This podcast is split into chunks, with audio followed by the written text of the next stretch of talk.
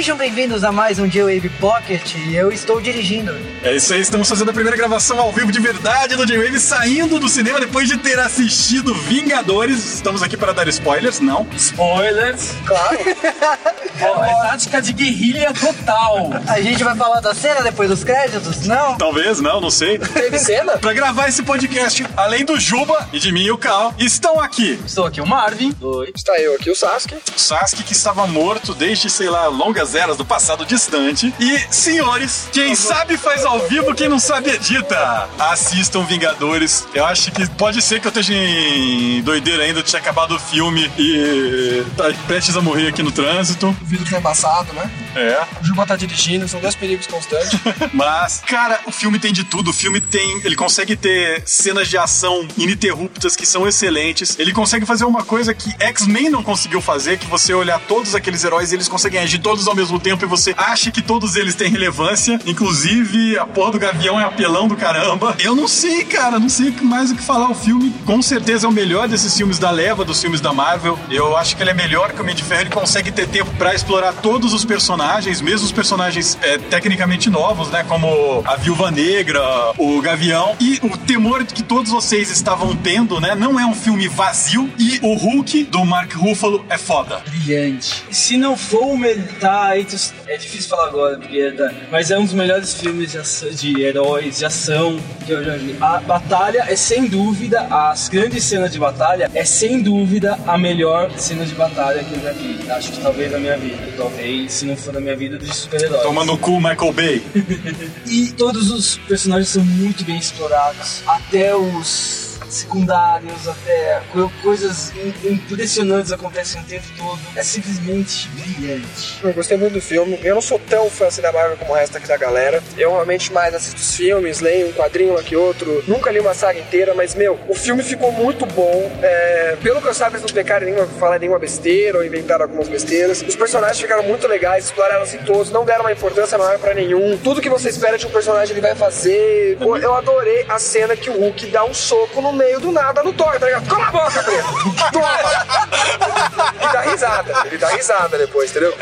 Bateram palma nessa O cena. Hulk tá genial. Puta, melhor Hulk dos três E até ele agora. quase não fala, então, tipo assim, como o pessoal tava com medo da atuação dele, deram uma atuação light, ao meu ver, foi uma atuação light pra ele não ferrar muito, mas ele, sei lá, ficou perfeito, não ficou perfeito. Eu não queria nem mais e nem menos. Todos os personagens, o Stark tá com piadas ótimas, inclusive do Legolas, mano, a piada do Legolas é foda.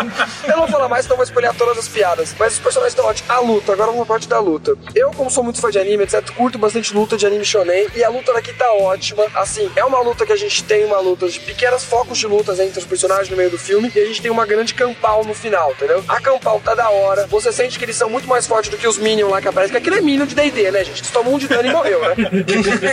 Funciona assim. Mas a luta tá da hora, você sente. Eu só achei meio apelão a Viúva Negra e o... o Gavião, porque, tipo, ao meu ver, eles não são personagens, eles não são, só são humanos normais, que eu saiba, mas eles são cagados, tá ligado? Eles não tomam porrada e se eles tomarem, estão fudidos também. E eles, nossa, o Gavião atirando de costas, ah, vai se fuder, né? Legolas.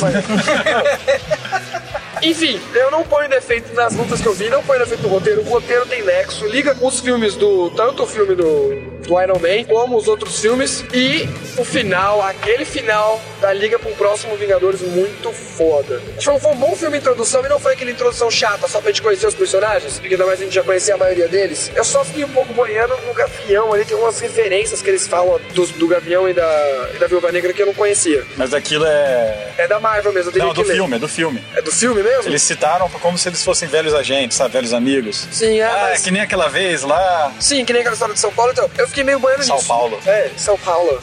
Entendeu? Mas eu gostei muito, adorei. Foi o melhor filme da Marvel que eu já vi até o momento. Espero o Spider-Man superá-lo. Cara, falando de Vingadores, tipo, foi o filme mais foda que eu vi esse ano. Eu provavelmente deve ser. Tem Batman ainda, né? Pra eu julgar. Não vou colocar Spider-Man, por mais que seja foda, não tem como superar isso. São as cenas de luta mais fodas que eu já vi em muito tempo. Tem personagens aí que foram adaptados, eu percebi que teve mudança de personalidade aí pra melhorar, né? Então a Viúva Negra é uma personagem que foi extremamente melhorada pra esse filme.